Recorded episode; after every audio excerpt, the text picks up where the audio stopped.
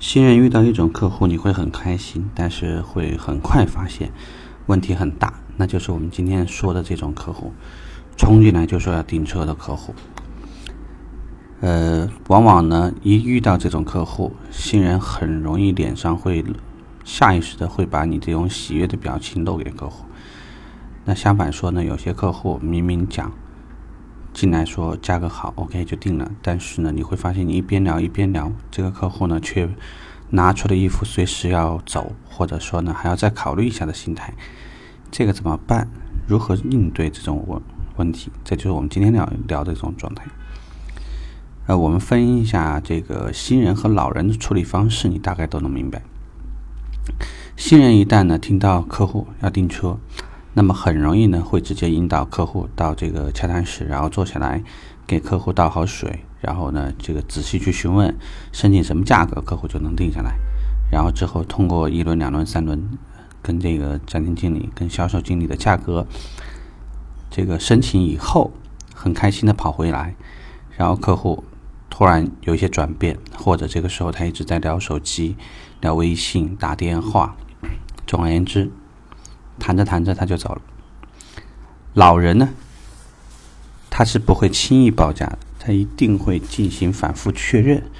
一个呢是确认车型，第二是确认对方的意向价格范围，就是你希望拿到什么优惠，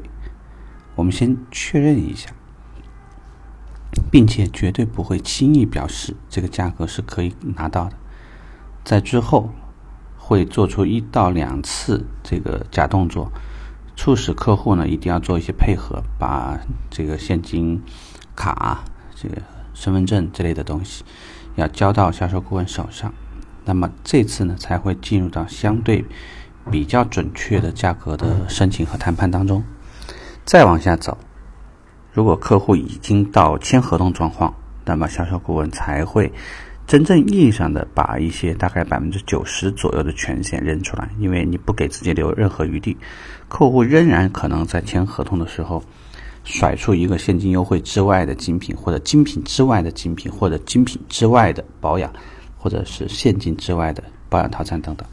所以就是菜鸟最容易这个中招呢的，就是没有想到。这个客户很多时候都会有个后手权，他不会就这么算了。再加上还有一些问题，就是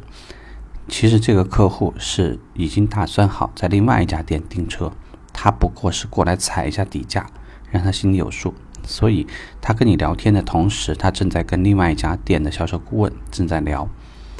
呃，甚至呢，当你亮出底价的时候，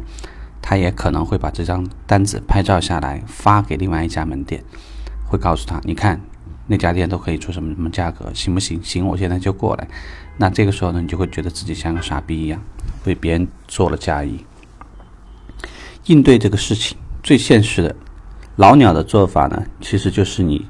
比较建议参考的方式。客户要坐下来聊，还是客户只是嘴嘴巴上面跟你询价？这个是第一个差异，就是他愿不愿意花时间坐下来跟你聊。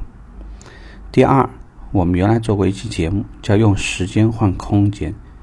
就是说，如果你真的要在我这里买车，你不用着急走，咱们慢慢来，有咖啡喝咖啡，有茶喝茶，先把客户稳住了，慢慢谈。